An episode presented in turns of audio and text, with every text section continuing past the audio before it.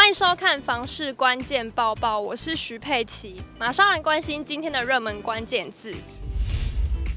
今天的热门关键字就是运动宅，越来越多人加入运动健身的行列，那也间接带动了运动宅的这个交易量。这一集呢，就要带你来了解台北市运动中心周边的房市状况。二零二二年，国人参与运动的人口比例创下历史新高。实价登录显示，近一年台北市十二个运动中心周边一公里内房市交易价量，发现最高贵的运动宅要颁给中正运动中心，单价为一百点六万元，是十二个运中唯一破百万的运动宅。中正运动中心的魅力在于附近有学校、医院、政府机关。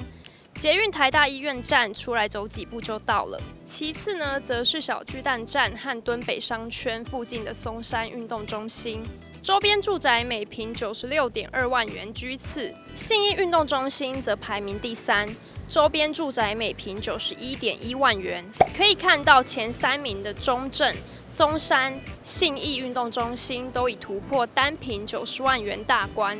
反观最亲民的是文山运动中心。周边住宅呢，每坪五十三点六万元，坐落在拥有学校、医院和绿地的万方生活圈，属于典型的住宅区，亲民房价适合首购族参考。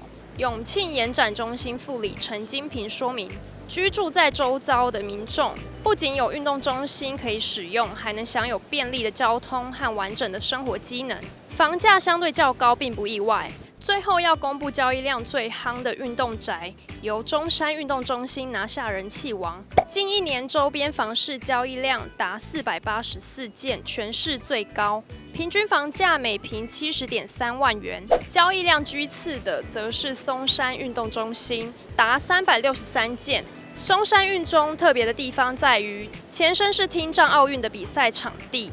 具有一座符合国际标准的深水游泳池和跳水台，吸引不少泳客。陈金平表示，运动中心场地设备相对齐全，课程多元。对于周边没有运动公共设施的社区住户而言，可以用低廉的成本享受多元的体育服务，是运动中心受民众欢迎的很大一个原因。今天的精选新闻呢，要延续运动的话题。荒废十年的台中二性游泳池呢，终于启用了。那重建之后，它多了儿童池跟滑水道，非常吸睛。旧有的二性游泳池历经九二一大地震，在二零一三年停用。直到市长卢秀燕上任后呢，加速推动，终于在二零一九年正式开工。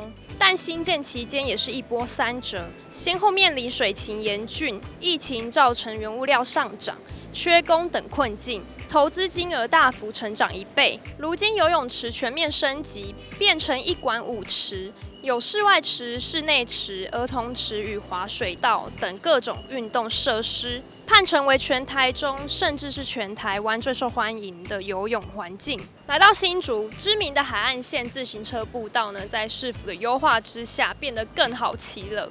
新竹市府投入总经费两千万元，进行十七公里海岸线自行车步道与沿线景观改善。改善范围由北到南，分别为看海公园周边、水资源公园外环与赏蟹步道以南至潮山晒船桥等三段自行车道，像是设置海角观海平台、导入绿色植栽，将候鸟休憩区区段的混凝土仿木栏杆更换为安全性路缘与景观绿带收边，降低视觉阻隔，提供民众更优质运动体验。